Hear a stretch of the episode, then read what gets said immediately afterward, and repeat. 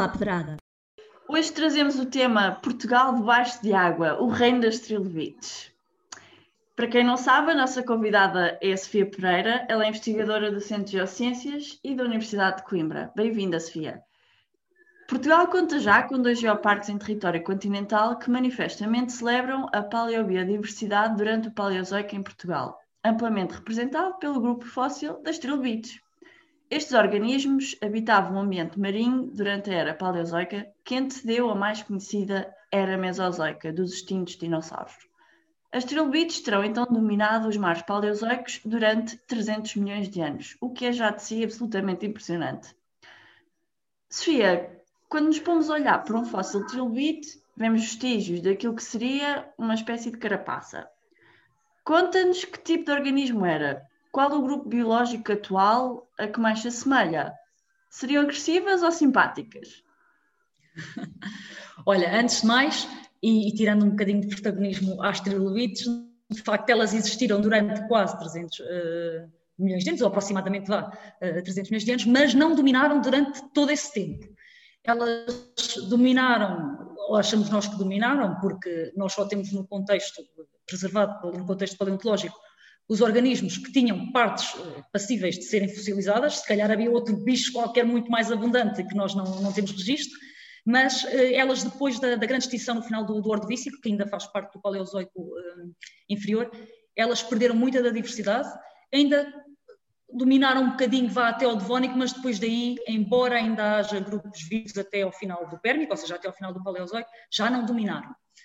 Quanto ao tipo de animal que nós tínhamos, as trilobites eram artrópodes, uh, faziam parte de, de, grupos, daqueles grupos assim nojentos, que hoje em dia nós temos como, por exemplo, as aranhas e os caravelhos, coisas desse, desse género, e dentro dos artrópodes elas uh, pertenciam a um grupo, ou julga-se que pertenceriam ao grupo dos Arachnata, e dentro deste grupo concreto, elas seriam mais próximas, ainda que não assim tão próximas, são muitos milhões de anos que as separam, uh, do caranguejo ferradura. Uhum. Portanto, a única diferença é que em vez de terem uh, a carapaça com duas partes principais, uh, tinham três, uma que seria o equivalente a uma cabeça, depois um equivalente a um tronco e finalmente o pigídeo, né, que seria a, a, parte posterior. Isto visto assim de cima. Do lado de baixo tinham umas patas, uns apêndices, para ser mais uh, correta, mas acho que se nós pensarmos no, no caranguejo ferradura é um bom exemplo para termos uma ideia de que tipo de, de bicho tipo de organismo era. Quanto a serem agressivas ou simpáticas, bem, olha, eu sou uma pessoa péssima para perguntar isso, porque embora eu estude uh, artrópodes, eu sou daquelas pessoas que vê uma aranha, daquelas fininhas que parece que têm patas de, de fio e desata aos gritos. Né? Eu odeio todo tipo de bichos desses, uh, mas não, não acho que fossem propriamente agressivas. Isto do ponto de vista das interpretações paleoecológicas. Muitas delas eram detritívoras, portanto não havia propriamente, não eram assim propriamente uns grandes predadores, não é? Uhum. E só com isso, à partida, elas já só queriam levar a sua vida descansadas e não, não chatear ninguém. Um, e, portanto, parece-me que se calhar era um, era um grupo bah, simpático. Pacíficas. Seriam pacíficas. Sim, acho que sim, acho que sim. Uma vez que não constitui qualquer perigo, um bom local para observar fósseis de trilobites é no Centro de Interpretação Geológica de Canelas, Aroca. E aqui poderão uh, aprender um pouco sobre umas trilobites de dimensões algo distintas. Serão assim as trilobites da Aroca especiais? É assim, do ponto de vista do registro fóssil mundial e mais ainda da, da geodiversidade ou do património paleontológico, são excepcionais, uh, como fósseis sim, porque uhum. uh, não só temos ali preservadas uh, trilobites, fósseis trilobites, das maiores que se conhecem do mundo, algumas muito perto de um metro, aliás há algumas enroladas que se calhar se as conseguíssemos desenrolar uh, chegariam a um metro, mas isto chegaria a um metro o fóssil que nós temos. Nós não sabemos qual seria a dimensão, há algumas estimativas nesse sentido, dos organismos em vida antes de serem uh, fossilizados, antes de serem completamente comprimidos e serem deformados pela, pela tectónica nas rochas, uh, mas só por isso, só por este contexto, de, mesmo que seja tectónico, do tamanho delas, só por isso são excepcionais. Uhum. A maior parte das trilobites que existiram tinham dimensões entre 1 centímetro a 10 centímetros. Era o mais, o mais costume é termos uma trilobite à volta de, destas dimensões. Uh, no entanto, existem trilobites que têm só milímetros, mesmo muito pequeninas, só com um milímetro. Como é que Isto já é mesmo em adulto, não é? Como é que se encontrou essa? Uh, olha, um, muitas das vezes estas pequeninas uh, tens a sorte de, de, perceber nas rochas que está ali uma e depois tens muito mais atenção quando estás a fazer a, a pesquisa e às vezes só encontras outras mais pequenininhas que estão, ou seja, juvenis, dessas que já são por si só pequenas, na rocha quando estás a ver a rocha uh, debaixo de uma lupa binocular. Há grupos de trilobites, tipicamente de dimensões mais pequenas, outros grupos de trilobites, tipicamente de dimensões uh, maiores, mas há uma grande variabilidade, sendo que o mais comum, de facto, são poucos centímetros, menos de 10 centímetros. Portanto, já sabemos que eles são organismos marinhos, mas onde é que eles viviam? Na cuna d'água? Qual é que é a profundidade que mais ou menos eles uh, estariam associados? Uh, nadavam livremente pelo oceano? Ou seja, uh, uma analogia atual, seriam capazes de ir de Portugal até o Brasil? Seria possível ou não? Eh, provavelmente seria possível. Portanto, começando pelo início do que, do que tu perguntaste, de, de que eram exclusivamente marinhos, olha, é engraçado estás a, a fazer essa pergunta porque foi há bocadinho, há, há quatro horas, que me enviaram um, um, resumo de um trabalho que foi publicado antes de ontem, em que dizem que talvez elas conseguissem ocupar estuários e, portanto, quase água doce e aguentar uh, variações de salinidade. Quanto aos eh, locais que elas habitavam, um dos grandes sucessos das trilobites está relacionado com a capacidade delas se adaptarem a todo o tipo de, de ambientes uh, que existiam uh, no Paleozoico, sobretudo no Paleozoico inferior, em que a maior parte do, dos habitats que, que, que estavam uh, habitados por, por, organismos eram marinhos. Portanto, temos desde aquelas de águas muito pouco profundas, aquelas que dominam, que viviam em contexto de oceano profundo, aquelas que eram planctónicas, portanto, que boiavam na coluna d'água.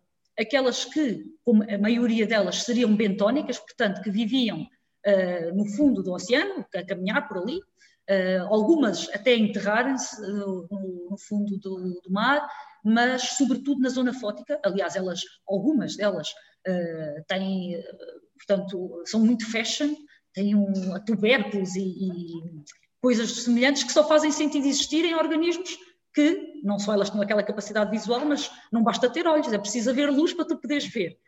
Quanto a, quanto a nadarem, há de facto grupos uh, nectónicos, grupos pelágicos, que eram capazes de nadar e algumas pensa-se mesmo que seriam capazes de atravessar o oceano como tu estavas a sugerir. Dizemos isto com base em termos a mesma espécie, em determinado momento portanto, do registro geológico, em que aparecem diferentes continentes que, por exemplo, nós sabemos que estavam em posições distintas porque eh, os restantes organismos que eram bentónicos e que não tinham esta capacidade de atravessar o oceano eh, são endémicos de cada um desses domínios. Eles não conseguiam atravessar.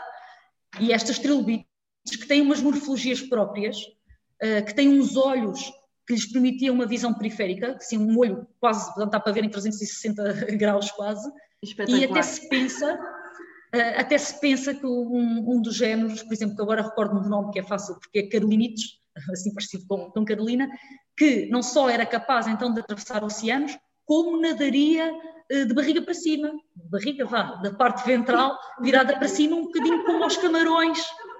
Este grupo parece ser mais abundante durante o Ordovícico, ou seja, entre os 485 e os 443 milhões de anos. Um, Porquê que será que elas desapareceram? Portanto, então perceberam-se que hum, era mais vantajoso estarem sempre do lado do continente em vez de estarem a fazer travessias pelo oceano. Ou então apareceram predadores que acabaram por uh, predadores que estavam em, em, alto mar e que elas acharam que se calhar epá, pode, pode ser eh, a evolução e a diversidade de certos grupos de, de, organismos dependem fortemente dos outros, né? eles vivem todos em comunidade e basta que te apareça uh, ocupar um, um, nicho e uma, uma zona de, de ambiente uh, e que esse organismo seja, por exemplo, predador das trilobites, para que se calhar as trilobites que viviam antes nessa zona comecem a repensar que se calhar vamos viver para outro local. Falando agora um pouco do ordovícico, mas do ordovícico português, um, é incontornável, em 2015 reportaste a ocorrência de uma nova espécie de trilobite, a mais antiga do género, preservada uh, em território que hoje conhecemos como Portugal. Fala-nos um pouco então da Radnoriagui, não sei se é assim se diz. Uh, sim, é sim, exato.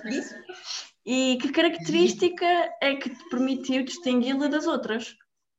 Olha, uh, é, é, engraçado porque, por exemplo, nos invertebrados, uh, sobretudo em alguns grupos, o descobrir uma espécie nova, sinceramente, por acaso, eu odeio espécies novas, e te explico porquê, porque uh, normalmente aportam muito pouca informação. Uh, olha, se uma espécie for nova, ela não dá informação, de, por exemplo, de, de, para poder datar aquela rocha ou para poder uh, fazer alguma interpretação em termos de paleogeografia. Se me aparece uma trilobite que já existe noutro sítio, isso dá-me logo imensas informações. Por outro lado, eu vejo nessas outras rochas onde apareceu essa espécie, que idade é que têm, é, como é que foram datadas? Se calhar têm a mesma idade essas rochas cá em Portugal. Se for uma espécie nova, aporta-me pouca informação. O que é que pode ter vantagens a espécie nova em termos de, de estudos? Permitirmos um bocadinho mais um, das linhagens evolutivas uh, destes grupos concretos. Mesmo assim, uma espécie normalmente não dá muita informação uh, a nível das linhagens evolutivas. Dá-nos mais jeito, por exemplo, encontrar uma família diferente ou um género diferente. A espécie já é uma variação mínima uh, dentro, de, dentro daquilo que é a filogenia do, dos grupos. Uh, a Rabnoria Gui tinha uma informação mais extra que era interessante. Não era tanto por ser nova, era por ser o registro mais antigo daquela família biológica, dos Brachymetopidae. Pronto, assim, santinho. E, este, e pensava-se que esta família tinha tido origem uh, na, Laurentia, que corresponde, grosso modo, hoje em dia com a, com a América do Norte. E com este novo dado, sugerimos que talvez a origem desta família uh, que tenha sido cá. Cá, quando eu digo cá, cá no domínio gondoânico do qual nós fazíamos parte durante o, o Ordovício. Portanto, teve esse interesse. Em termos de perceber que ela, que ela era nova.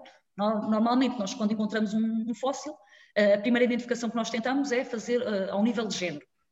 Uh, e depois, cerrando e fechando o género a que ela pertence, nós tentamos perceber que espécies é que foram definidas por esse género para ver se a nossa se enquadra em algumas daquelas que já estão definidas.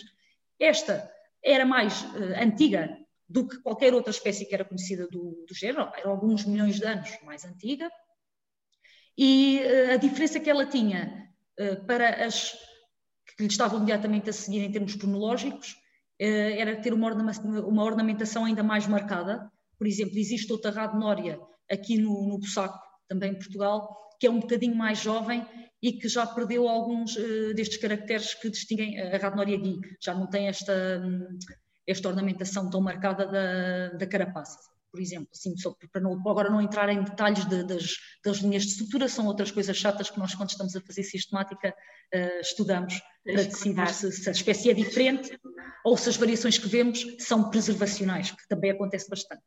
Então era uma radnória mais vaidosa? Talvez, por exemplo, por exemplo se calhar não vingou muito. Exato, se calhar não vingou muito, ela viu que, é pá, menos é mais, deixa-me cá deixar destas uh, destes enfeites todos e vou optar por uma morfologia mais simples. Uh, trabalhaste bastante no Besaco, não chegaste a cruzar-te com o homem do Besaco, não? Sabes que eu sou grande fã do, do Bruno Aleixo claro. e, portanto, uh, até costumo utilizar. Eu nunca vi o Homem do Besaco na, no Besaco, mas até costumo utilizar o Homem do Besaco nas minhas apresentações, inclusive na, na defesa da tese, ele apareceu lá num cantinho para ninguém se ofender, vá. Qualquer dia tens que levar o Bruno Leixo ao saco. Eu acho que ele ficaria bastante orgulhoso de saber que, que o Homem do Bussaco já esteve numa, na apresentação de uma defesa de teste e, e em congressos internacionais. Fica aqui o convite. Um, mas então, se encontraste o homem do saco, o que é que tens assim descoberto? Uh, não temos tempo, obviamente, para falar de tudo, mas algo que tenhas assim descoberto nessa zona? Algo fascinante. Ah, eu adoro o saco. Eu, é engraçado que ainda antes sequer de saber o que era uma trilobite, eu já gostava muito do, do saco, um, pela zona toda, pela, pela, pela, geografia e pelo contexto da mata do saco e achava todo o lugar, o local incrível também pelas invasões francesas, já era ali um conjunto de coisas, e ainda eu mal sabia que uh, haveria este bónus da, da paleontologia e da geologia ali foi um conjunto de coisas que eu, que eu acho muito interessantes no Bussaco e que nós temos vindo a descobrir. Uh, o Bussaco foi, talvez durante a segunda metade do século XIX, quando há o boom, o início também de, de, dos estudos geológicos em Portugal, um dos sítios mais bem estudados, é um bocadinho quase o berço da geologia em, em Portugal, Uh, e é engraçado ver que mesmo com tanto esforço e tanto estudo que foi feito uh, nessa altura no Bussaco, que ainda há coisas para descobrir. E conseguimos encontrar, por exemplo, um, uma das coisas que, que encontramos no Bussaco, que foi muito interessante, foi pela primeira vez o registro de, da chamada fauna de Hernante em Portugal, que é uma comunidade uh, que, ocupou a nível global, portanto era cosmopolita, todas as regiões no Hernantiano, quando ocorreu uma, uma glaciação e que ocorreu uma grande extinção também que se pensa que está relacionada com esta glaciação. Também encontramos outra fauna que, também está com uma distribuição a nível global, que é a fauna de, de Foliomena, eh, também no Bussaco. Portanto, isto são às vezes é sorte de um afloramento pequenininho de encontrarmos estas coisas.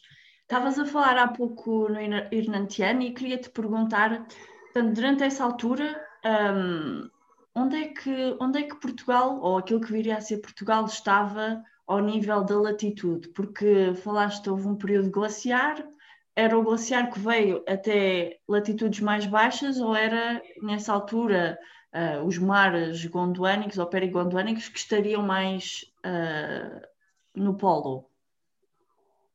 Portugal, à partida, o que se pensa é que estaria uh, localizado próximo do Polo Sul estaria próximo, porque talvez o Polo Sul estivesse centrado ali, ou aliás, quem lá estivesse centrado, aliás, seria as zonas, por exemplo, da Argélia, eh, ou uhum. perto da Líbia. Uh, depois estariam zonas como, por exemplo, Marrocos, e nós estaríamos muito próximo uh, de, destas, destas regiões, no bordo do continente de Gondwana, portanto, numa margem, na margem, que quem olha assim de repente para as reconstruções, na margem uh, norte, que fica a norte das construções, não é? porque depende sempre da perspectiva como as colocamos, claro. estaríamos próximos do Polo Sul. Agora, uhum. quanto aos glaciares terem alcançado latitudes mais baixas e terem chegado aqui, pensa-se de facto que isso poderá ter acontecido. Existem alguns estudos que sugerem um, que há um, uma certa erosão glacial, uh, glacial no, em Espanha, uns vales glaciares em Espanha, provocados exatamente pelo desloca, deslocar de glaciares no Hernantiano. Não há um consenso. O que nós temos aqui, por exemplo, em Portugal, são depósitos que são interpretados como diamictitos, que têm dropstones que não são mais do que quando uh, as calotes e os glaciares estão uh, em degelo, começam a deixar cair a carga que transportam e que estava congelada, fragmentos, que depois são depositados no fundo do mar e aparecem como uns plastozinhos que estão ali no meio de materiais mais finos, que eram o fundo do mar, e que estão relacionados com esse degelo. Portanto, há quem interprete de facto que cá tinham chegado glaciares e há quem, quem não tenha assim tanta certeza desses dados.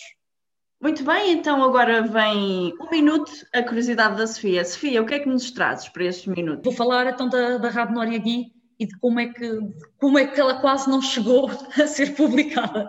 Ui. Então, a Radnoria Gui foi descoberta, o primeiro fóssil uh, da Radnoria Gui foi descoberta por um, um, colecionador francês, que é o Pierre-Marie Guy, uh, que depois, através de outras pessoas, me fez chegar o fóssil para, para eu estudar. Era o único exemplar, era o, aquele que hoje foi designado como holótipo da, da espécie, e era um, um fóssil de um exoesqueleto completo, era uma trilobite completa. Eu só tinha aquele. Eu só tinha aquele, e repara que a maçã já, já tinha sido feita muita exploração de fósseis lá no século XIX e nunca tinha aparecido, porque às vezes isto é assim é um golpe de sorte. E quando eu estava a branquear o fóssil, que é algo que nós fazíamos para ele ficar homogéneo antes de o fotografar, na uhum. altura eu branqueava os fósseis com fita de magnésio, que nós temos que incendiar e aquilo depois dá uma luz muito forte e começa o fumo a subir e nós temos que andar aqui com o fóssil para que ele uh, receba aquele pó branco e fique todo branqueado. Eu atrapalhei-me com aquilo, deixei cair o fóssil ao chão, que ainda por cima, tal como as torradas com manteiga, claro, caiu o bito virada para baixo, e de repente, pó! Eu só ouvi assim, tá! E imensos, aquilo era um, fóssil assim pequenino, a pedra não era muito maior, e de repente só fragmentos de rocha, de xisto, todos espalhados no chão, com aquilo virado para baixo. Eu, eu tinha a certeza, ela ela sobreviveu 400 e tal milhões de anos para agora acabar aqui a no cair das tuas mãos. E eu, fico, eu fiquei branca, eu fiquei branca, porque o fóssil não era meu, tudo, tudo. Eu assim, pronto, acabou, agora vou desistir disto. E nessa altura, que eu nem consegui mexer, não tive reação, entra-me pelo laboratório um colega, o Frederico Barata, que também é geólogo que está agora a trabalhar em, em Inglaterra, e vê-me em pânico, percebe o que é que se passou, eu toda a tremer, e ele diz, ah, não te mexas, não te mexas. E com toda a calma do mundo, o Fred pegou naqueles fragmentos todos, por sorte, só um bocadinho é que tinha partido, esteve a colá-los.